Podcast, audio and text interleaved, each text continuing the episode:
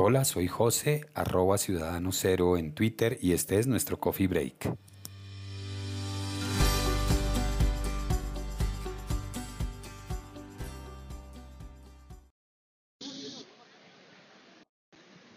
Estoy grabando esto mientras voy rumbo a la una reunión de trabajo. Yo los días sábados eh, llevo a mi hijo a una serie de actividades extracurriculares que son inglés y artes visuales. En las mañanas de artes visuales y en las tardes inglés.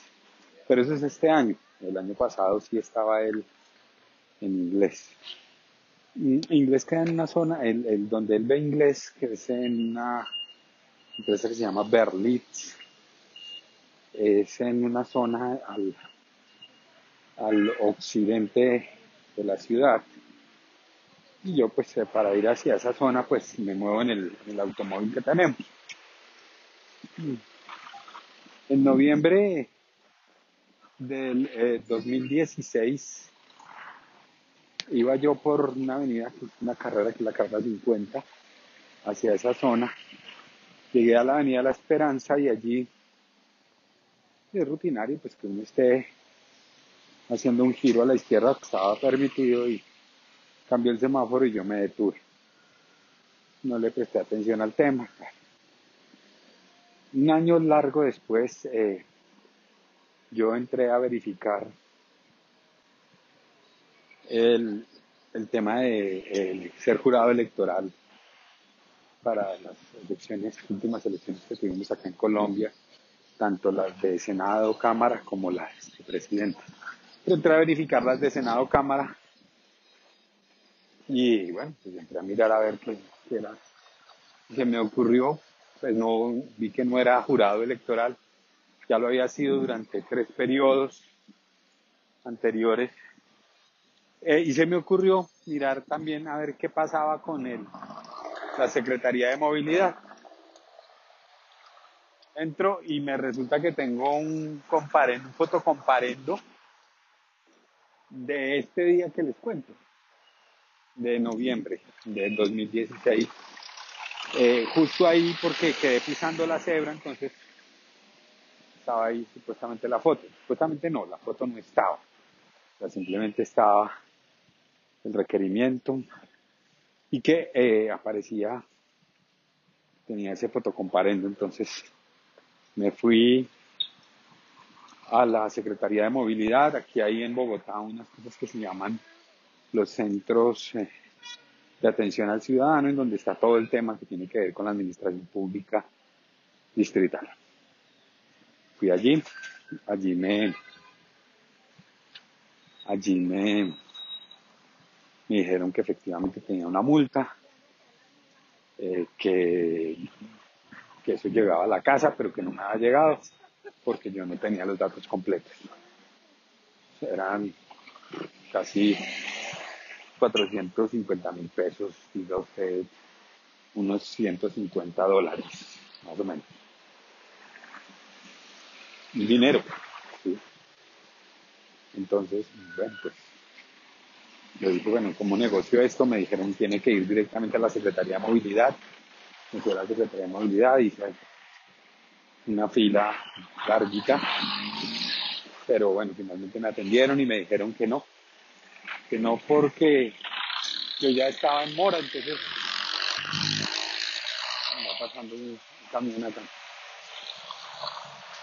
Que yo ya estaba en mora, entonces que al estar en mora no podrían eh, renegociarme esa deuda. Y, bueno, ¿qué hago acá? Bueno, ahí me da un margen a ver. Y resulta que entré al siguiente día y aparecía que había una orden de embargo por ese comparendo. Y yo, bueno, ¿qué hago acá? Me consigo el dinero. ¿Y, qué me van a embargar? Ah, que el salario. Entonces, eh, pues eso para mí es complicado que le embarguen a uno el salario, o sea, que lo congelen. Y efectivamente hicieron los trámites y llegó a recursos humanos de la universidad donde yo trabajaba, todavía trabajo allí, eh, la orden de embargo del salario. Esto es que no me consignen el salario a mí, sino que se lo consignen a la Secretaría de Tránsito mientras yo me pongo al día. Yo ya me había puesto al día, me había conseguido el dinero, pagué, pagué esa, esa deuda, fui solicité el desembargo, como las, al mes larguito, eh, la secretaría dijo que sí, que efectivamente ya retiraba la orden de embargo. Eh, pero aquí viene el, el, asunto curioso, eh, que es a lo que yo voy a llamar con todo el respeto del caso los falsos positivos de la administración distrital. Que la administración distrital en ese afán que tiene en este momento, me refiero a la administración de Bogotá, eh, el afán que tiene en este momento de conseguir recursos, de conseguir dinero a como de lugar, la Secretaría de Movilidad se está inventando multas. Ya salió en los medios masivos acá en Colombia ese tema, pues personas que no, nunca han tenido carro que hace muchos años no tienen automóvil no conducen. Es más, personas que nunca, que no tienen eh, licencia de conducción les, les están apareciendo comparendos. ¿Sí? No ya fotocomparendos, comparendos. En mi caso yo supuestamente sí cometí la multa. En su momento yo me, me pregunté por qué la multa no era tan exagerada si ya llevaba un año. Yo pensé, yo dije, debería yo estar debiendo más de un millón de pesos. Sobre todo que cuando fui a, mirar el tema de la multa, pues había otras personas allí que me decían, no, es que a mí hace cuatro meses me sacaron este comparendo y ya llevo, debo un millón doscientos mil y no sé qué, yo qué raro.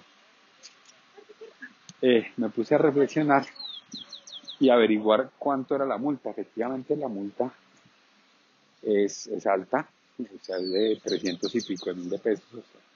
tenía unos intereses de 100 mil pesos que son el equivalente más o menos a un mes de la multa. Entonces ahí me di cuenta que cuando yo entré a, a verificar el tema de las multas, eh, el sistema lo que hizo fue rastrear mi placa en los fotocomparendos y generó la multa. Así de sencillo, o sea, tú no puedes entrar a verificar eso porque automáticamente se activa el tema sobre todo porque después yo me fui, o, mejor, entré al, al, registro único nacional de tránsito, que es una cosa que uno tiene que hacer si va a comprar un vehículo, o si va a sacar el pase o la licencia de conducción mejor.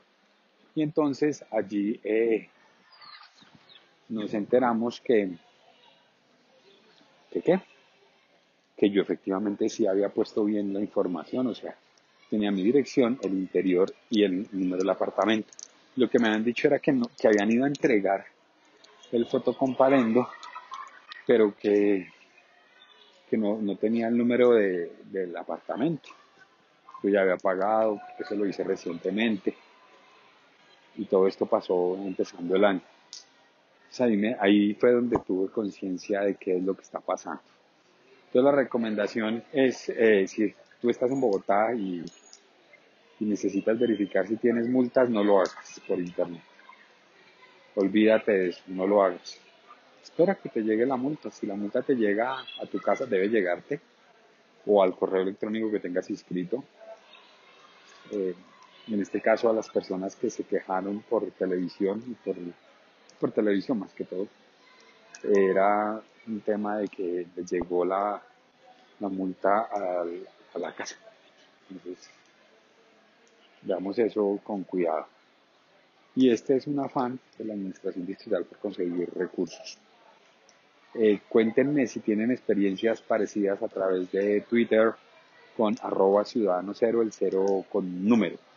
Si no en los comentarios eh, en las plataformas en donde estamos, Spreakers, eh, Spreaker, Evox, eh,